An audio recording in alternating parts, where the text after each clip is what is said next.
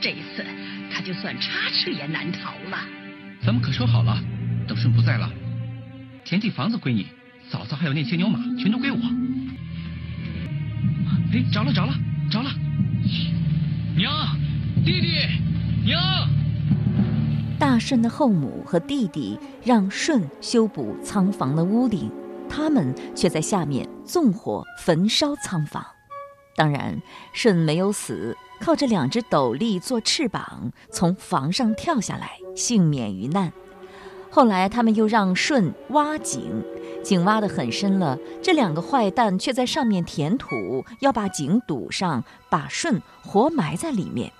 幸亏舜事先有所察觉，在井筒的旁边挖了一条通道，从通道穿出，又躲过了一劫。真的，当面对财富的时候，很多人的面目会变得狰狞。谁让大顺是老大呢？后母和后母的儿子对于家庭财产的去向是非常敏感的。如果这些事发生在你身上，你会作何感受？又会如何作为呢？大顺是公认的圣人，他是怎样做的？他的做法你能理解吗？在今天节目一开始，依然让我们一起来认识伟大的舜。今日嘉宾马庆西，主持人溪水。马庆西，山东省实验中学语文教师，对中国传统文化经典有着深入的研究和体验，深入机关、学校、社区进行讲座数百场。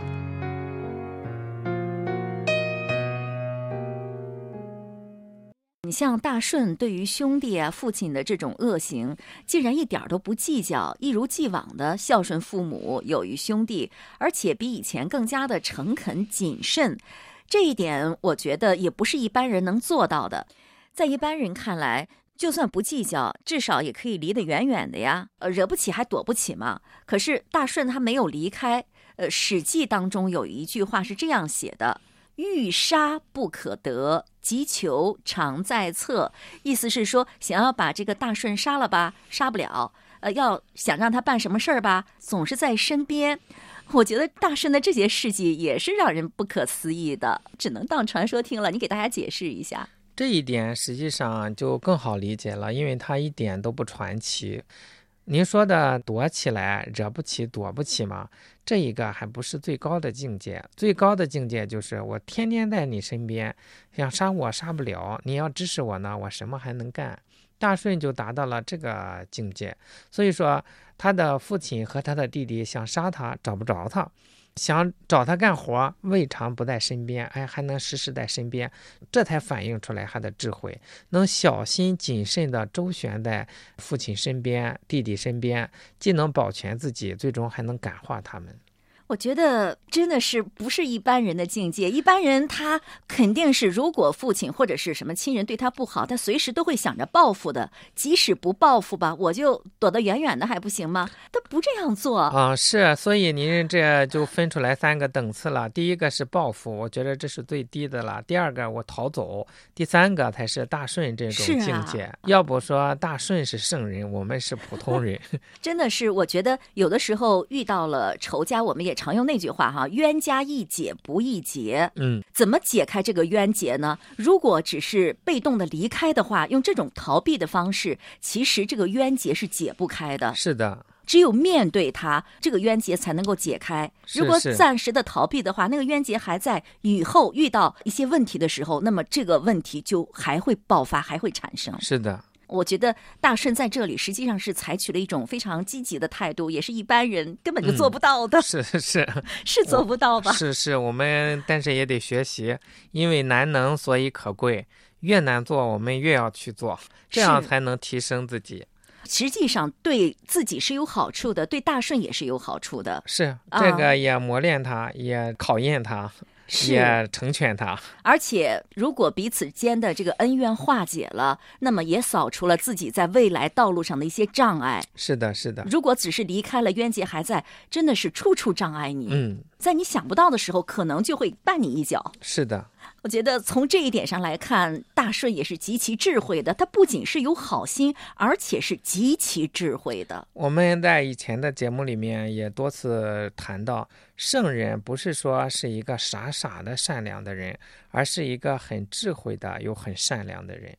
说到这儿，我想起《中庸》里有一句话，叫“至诚之道，可以前知”。如果达到了至诚呢，就是可以事先知道要发生什么事情。福祸将至，善必先知之，不善必先知之，故至诚如神。那这里可不可以说，就是大顺他达到了那种至诚的境界，所以他的父亲呀，他的弟弟要对他做什么，他一般都能够预先知道。可以这样讲，真诚达到极致的话，也是很难做到的，非常难以做到。达到极致啊，就是完全没有个人的得失的计较，完全是想着对方。诚是什么呢？曾国藩先生在读书笔记里讲过：“一念不生是为诚，一个念头都没有，嗯，完全没有个人的考虑，这样一些，那当然就像镜子一样。”镜子本身也什么念头都没有，但是它什么都能照出来，隔着老远也能照出来。所以说大顺可能就到了这样的境界，因此他就能可以前知，事先做好这个预防，提前把问题处理掉。真诚原来是一种很高的境界，一般人好像都觉得自己对人挺真诚的。那么，按照你的这个标准，不算你哈，我们都算不上真诚。我也算不上真诚，但是我们得知道什么是真正的真诚。这一点，我举个例子吧，因为我做老师，我就举我们教学的例子。比如说，我们在做学生工作的时候。我们老师的出发点往往说我是为你好，嗯，你现在表现不好，我觉着你应该怎么怎么样，呃，你这么表现给我们班级抹黑了，这就已经很功利的思想在里面了。现在我抱着说我是为你好，你要考得好一点，对得起你父母，这些都不应该。我们就是跟学生谈话的时候，什么事先的想法都没有，就事论事，你这个事情为什么不对？以我们公共的标准来衡量，你错在哪里，这就可以了。哎，如果说表面上也是说我要改正你的这个缺点，对你自己是有好处的，但是我们内心的这种功利的想法是骗不了别人的，即便是骗得了别人，也骗不了自己，那就不是真诚的。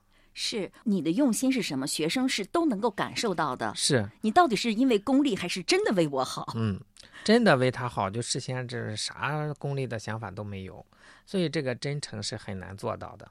真诚原来都是一种极高的境界，得一尘不染才叫真诚。是，那那一般人都不够真诚了。是，你看我们大学里面讲诚其意，不就是到这个程度吗？他比那个修身还要提前，就是把我们内在干干净净的，然后才能谈得上修身。原来我们离真诚还差得很远哈，也可以把真诚作为一个我们努力的方向，就是把自己的心灵打扫干净，就可以逐渐的越来越真诚了。是啊，那我们把我们自己的内心。呃，时时勤拂拭，擦的像一个一点尘土都没有的这个镜子，那就是真诚了。那得时时勤拂拭。是是，所以我们要时时想着啊，时时反省，叫回光返照，就是把我们的视线往内瞧啊，时时的观察自己，呃，是不是又起了一些不应该有的想法？这样可能慢慢的我们离真诚就很近，乃至最终能做到真诚。做到这个真诚，也就能做到可以前知，也就觉着大顺这些事情啊，不算是什么神神奇的事情。原来我们也可以做到。做到真诚，应该自己的生活心情也是非常的宁静快乐的，是吧？嗯，因为没有私心杂念嘛，是就没有烦恼。嗯，你说当时舜被他的父亲呀，被自己这么至亲的人，平常自己如此的善待他们，他们却这样对自己，当他被迫害的时候，他是什么心情呢？他痛苦吗？是什么心情，我们还真是很难以揣测。但是可以想象，他可能根本就不痛苦。如果痛苦的话，他就发作了。对呀，哎，他就报复了，他就逃走了。但是事实我们发现他没有。至于他是什么心情呢？我们可以揣测，痛苦肯定是没有。根据他的表现。你看，找他干活的时候啊，他总是能出现在身边。我们可以想，连这个抱怨也没有。是啊，哎，那我们就想，说不定他内心什么想法也没有。那也可能是觉着，你看他的父亲和他的弟弟整天这么计较、这么算计，很累、很痛苦，说不定内心还有一种怜悯的感觉，哎，觉着真的挺可怜。你这样一说，真的顺着这些传说故事，让我听起来就感觉到很可信了。他实际上把这一切都看得挺通透的，嗯所以他真的觉得他们很可怜的。嗯，我应该帮助他们，他们这么可怜，生活的这么痛苦啊！那我们有两句话嘛，呃如果是正着说和反着说，这个做人的境界是完全不一样的。一句话是说“可怜者必有可恨之处”，有一种呢就是说“可恨者必有可怜之处”。我们一般人就觉着，哎呀，可怜者必有可恨之处，别管他了，我们是就很冷漠。但是如果我们反过来想想，他为什么这么可恨呢？追究到源头上，发现原来他是一个很可怜的人。这个时候，我们的境界就提高了。是大顺觉得他们生活的很可怜，你看每天脑子里只有那一点财产，为了那点财产，恐怕是晚上是辗转难眠的，处心积虑的要害他。你说他的父亲、他的弟弟、他的继母内心得多痛苦啊！就是 所以他看他们生活的那么可怜，那就对他好一点吧。是，作家张爱玲就说过，那一些可恨的人，你仔细的看一看，发现他实际上只不过是一个可怜的人而已。这个境界很高啊。是啊，在道理上容易想通，但是落实在生活当中的时候，我觉得人往往也是很难做到的。嗯，所以我们平时就多在这个上面用心。等到真的事情发生到我们身上的时候，可能还有点准备，还会冷静一些，慢慢的能处理得很好。如果平时完全没有学习，对自己内在的心灵没有调整，一旦遇到这样的事情，那我们一般人就会选择啊、报复是啊，内心一定会痛苦怨恨。报复呢，如果没有机会，那就只好郁积在心里，一年加一年，一年又一年的痛苦。嗯，可能早就气出毛病来了。我觉得这就是圣人的形象，他能够跳出来看世界，把一切都看得明明白白的、清清楚楚的，所以他对这一切很明了，也就没有什么痛苦啊、怨恨了，是吧？嗯，关于大舜的故事，您一定听过很多，什么舜耕于骊山，大象帮他耕种，小鸟为他除草。后来还有尧帝的女儿娥皇、女英在身边保护他、帮助他。今天我们从这个角度来解读大顺的故事，您能接受吗？每次和马老师谈论圣人的境界，总有一种被净化的感觉，心情愉快，眉目舒展。不知道听了我们的节目有没有带给你好感觉呢？下面我们还是回到《论语》中来吧。子张问：“时事可知也？”子曰：“因因于夏礼，所损益可知也。周因于殷礼，所损益可知也。其或继周者，虽百世，可知也。”你觉得这句话理解起来难吗？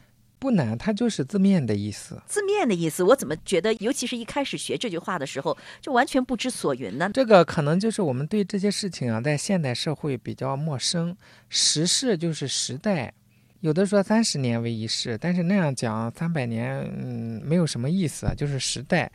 可知也啊，这里没说子张问的是什么，可以知道吗？但是通过夫子的回答，我们看出来他问的一定是关于礼的东西，因为夫子回答的都是礼，后面有具体的说明，前面就省略。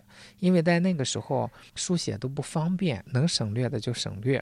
夫子就回答说：“殷殷于夏礼，这个殷就是商朝，商朝它的礼呀、是从夏朝来的，用了夏朝的礼。”所损益可知也，就是我们知道夏朝的礼，也知道商朝的礼，那么我们一比较就会发现，商朝这个朝代根据自己的实际情况，在夏礼的基础上损就是减少，有一些可以不要的东西，我就把它去掉了；有一些需要增加的东西，我就把它加上来了，这叫损益。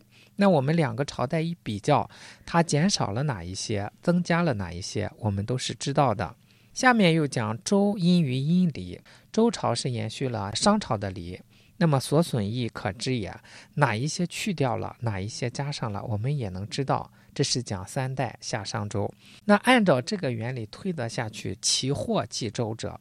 你看夫子他很明白，周朝可能也不能一直延续到现在，以后有继承周朝天下的，说虽百世，哪怕有一百个朝代，也是可以知道的。无非就是啊，在前朝的基础上进行加加减减。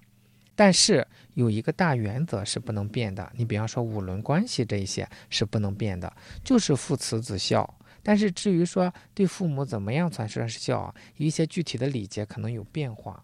比如说在古代可能是磕头、晨昏定型，现在呢子女在外地常常打个电话，现在如果这个更方便了，可以视视频，这就是嗯一些变化。但是这种。礼的精神、基本的原则，这种情感的基础是不会变的。按说这上下五千年的礼，我们都是知道的，是吗？只能说是这个精神是知道的。礼就是尊敬啊，有秩序啊，这个我们是讲自古以来都不会变的。但是具体的形式它是会改变的呀。在以前的时候，结婚要蒙盖头，现在大家也不蒙盖头。古代见了面有磕头礼、作揖这一些，那现在可能是握手、拥抱。有的见了外国人，用他们的礼节碰碰鼻子、贴贴腮，但是他表示的尊敬是一样的。这句话是子张在问关于礼制的事儿，好像大家对这个礼制啊有点陌生。现在大家对这个法治是比较熟悉的。现在讲的也是以法治国，按照孔子的意思就是以礼治国，是吧？是讲。导之以礼，齐之以政嘛，在咱们开始的时候讲，还是用礼在前面引导，然后在政治在后面辅佐，也不废弃法律，但是法律必定只是一个底线。真正有一些人啊，礼引导不了，政治又规范不了，这个时候古人讲这叫弃民，老天爷都要抛弃他了，所以这个时候才可以动用刑法来处置他。因为大家对这个礼制呢不是很熟悉，你能不能举例子给大家说一下，就是古代的礼制对哪些内容有规定？规定的是一些什么样的内容呢？就是方方面面很具体。大的礼，你像婚礼、丧礼、入学，还有拜师拜孔这些礼节，在各个行业都有。咱们就说吃饭吧，吃饭的时候，比如说是个教书先生，教书先生他地位再低，钱再少，他一定要做上席，那这就是礼节。也就是一些礼貌习惯，婚丧嫁娶。比方说，古代官员在他父母去世，任何一方去世之后，他要回家守孝三年。按理说这是礼的规定啊，但是如果他要不守，就可以被罢官。所以礼法、礼法、礼同时具有法律的功能在里面。有一些具体的礼节他做的不好，可能只是被大家嘲笑。我们不能小看这个被大家嘲笑，可能这一辈子都抬不起头来。那这句话讲的就是理智的原理原则是不会变的，是吧？啊，就是子张问，就是十代以后这个礼我们能知道吗？那夫子就讲，就一百代之后我们也能知道。那理智的原理原则是什么？就是恭敬有礼、真诚，是吗？还有秩序啊，礼的是有秩序啊，它包含的面是非常广的，涉及到社会的方方面面。走路，你比方说我们古代走路靠左边走，你要靠右边走就不行啊。那你像过去吃饭，诸侯七个鼎，什么卿大夫五个鼎，现在吃饭没有这个讲究了，这是属于什么礼？有啊，我们国宴不还有标准吗？那我们现在也有公费接待标准，这实际上精神还是一致的。那当时如果违背了礼的规定，会怎么样呢？会受惩处的。你比方说在祭祀的时候，这种重大的场合见皇帝的时候失了礼，是要被轻则罚俸禄，重则丢官，再重了就要丧命。过去是如此，现在呢？如果在重要的外交场合失了礼，当然不至于丧命。但是，无论是对内还是对外，有失颜面、有损形象是一定的，也有可能由此造成重大损失，也不一定。可见，无论古今，这礼是失不得的。讲到这里呢，我就在想，我们现在弘扬、继承我们中国的传统文化，继承的核心内容呢，应该是精神，而不是形式。继承的是孔子的精神，而不是孔子穿的衣服啊、行的礼节啊。如果人家和你握手，你非要鞠躬或者是跪拜，那肯定会让人目瞪口呆的。我记得一位老师说过这么一句话，大意是说。现在有的人认为祭孔一定要穿汉服才正规，我确实在生活当中看到过这样的景象哈。呃，他就说清朝人也祭孔，难道清朝人祭孔也会穿汉服吗？当然不会的。所以，我们现代人祭孔穿西服就很好，穿中山装也不错，实在没有必要在衣服上弄得鼓里鼓气的，让人觉得和唱戏似的，反倒不好。我不知道你怎么看呢？这句话您前面说的是非常非常好，继承的核心内容是精神，而不是形式；继承的是孔子的精神，而不是孔子穿的衣服、行的礼节。因为这个礼，它有根据时代的发展，在形式上是有加减变化的，但是它的内涵是不变的。这种尊敬，至于说祭孔。这个事情，我们现在好多地方都在祭孔，也确实是要穿上汉服，或者是穿上各种各样的服装。这种说法是非常合适的，就是说没有必要非得穿汉服，但是呢，穿西服，我感觉还是有待于商榷的。穿中山装是可以的，这是我们民族的服饰。一个国家民族的象征，很大程度上体现在我们讲衣冠文物。这个衣冠本身就是一个文明的象征。那么我们要穿着西装去祭孔，这是不是就有点不伦不类？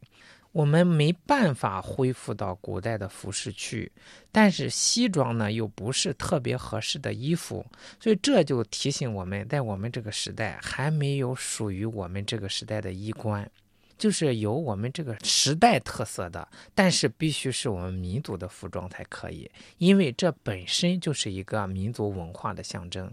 我们穿着别人家的衣服来祭自己家的祖先，这总是说不过去。你觉得，如果传承我们中国的传统文化，还是应该传承我们中国有特色的服装，是吧？那我自己没有这方面的才华，所以我都是号召我的学生，如果有人在服装设计这个方面有专长，还是希望你为我们这个时代设计出几套在重大的场合能穿出去的礼服。什么原则呢？就是。是中国民族的，又符合我们这个时代特色的。在课堂上呢，我就会跟我的学生有这样一个期许。那在这里，我们对我们的听众也有这样一个期许，也可以希望大家有在这个方面有特长，真的是可以设计出来。比如说在呃祭礼的时候、婚礼的时候、丧礼的时候，在一些重大的隆重庄严的场合的时候，那我们都可以有相应的衣服形式、颜色、花样可以变化啊。但是这个形式上一定是有我们民族的特色，又符合我们现代人的审美，这就是非常完美的，而且也是非常有必要的。你说的那个画面，我觉得很美，这就是传承我们中国传统文化的一部分。是。说到这里呢，我又想起了《中庸》里的这么一句话，叫“愚而好自用，见而好自专，生乎今之事，反古之道。”如此者，灾及其身者也。你也是先给大家解释一下这句话。这个实际上很明白了，愚就自己本身不聪明，好自用，就还觉着自己这个挺好，就按照自己这个来，不知道学习，不知道啊亲近这一些有智慧的人，听他们的建议。那下面见而好自专，见识地位低，自己地位很低，明明没有权利，还好自己说了算。那生在现在的时代，却想着回到古代，就像您说的，现在我们都行握手礼，嗯，乃至于拥抱，你非得见了人就跪下磕个头，这搞得怪里怪气的。像这样啊，就灾及其身，就会给自己带来不好的事情。说到这儿呢，有一个典型的人物，就是王莽，这是古代的一个反古之道的典型吧？你说他算是吧？王莽呢，和这句话还不完全一样。他说的是“愚而好自用，见而好自专”。王莽他还篡位当了天子。他反古之道，哎，他反古之道就是比较理想主义。他在做辅佐大臣的时候，就以周公自诩。后来呢，他又篡位，结果还没有做成周公。但是他非常的想恢复这个古礼，所以实际上，王莽的做法体现了好多古代读书人内心的一种理想。但是大家都知道，那个时代固然好，可是现在这个时代不可能完全照搬。大家还是很理性的。王莽错就错在他认为他是天子了就可以这样，殊不知人的内在的思想是不是说通过你权力就可以短时间内改变的。当时王莽他推行的是周公的一些东西，比如说井田制，是恢复到公有制，这就触及了很多地主啊、财主的利益。是，他是全面的想恢复这个州里景田制，好多人想恢复，最后都以失败而告终。王安石是吧？井田制啊，就是一种。出于公心，在民风非常淳朴、大家都非常厚道的时代，这是挺好的。但是从三代以后啊，我们看人心已经不如以前，要想恢复这个是不可能的。一种制度的建立，一定顺应这个时代，顺应民心才好。就像我们讲全盘西化是不可能，他就想全盘古化，这个也是不可能的。历史是回不去的，我们尤其是不能继承那种不合时代风潮的那种形式。但是历史还是要学的，是。所以有一句话叫“观今宜鉴古，无古不成今”，就是说要对历史有所了解，你才知道今天怎样做才是对的，未来应该怎样规划才是正确的。是的。那你觉得王莽失败，失败在就是他的决策是不符合当时的时代潮流的，嗯，和人们的愿望，是的，是的。你像我们今天弘扬传统文化，继承的是精神，继承的是一种道统，是吗？是的。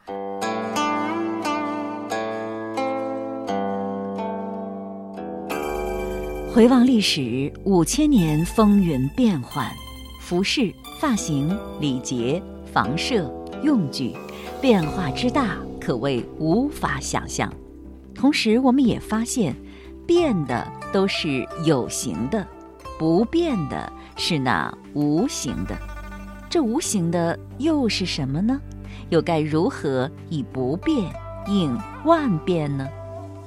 圣者说，真理是永恒不变的，或许这就是我们应该追寻和把握的，以此不变应其万变。今天的节目就是这样了。品读《论语》播出时间每周六、周日二十一点三十分。品读《论语》往期节目已经上载山东经济广播手机客户端、闪电客户端。主持人溪水代表节目嘉宾马庆西，感谢您的收听。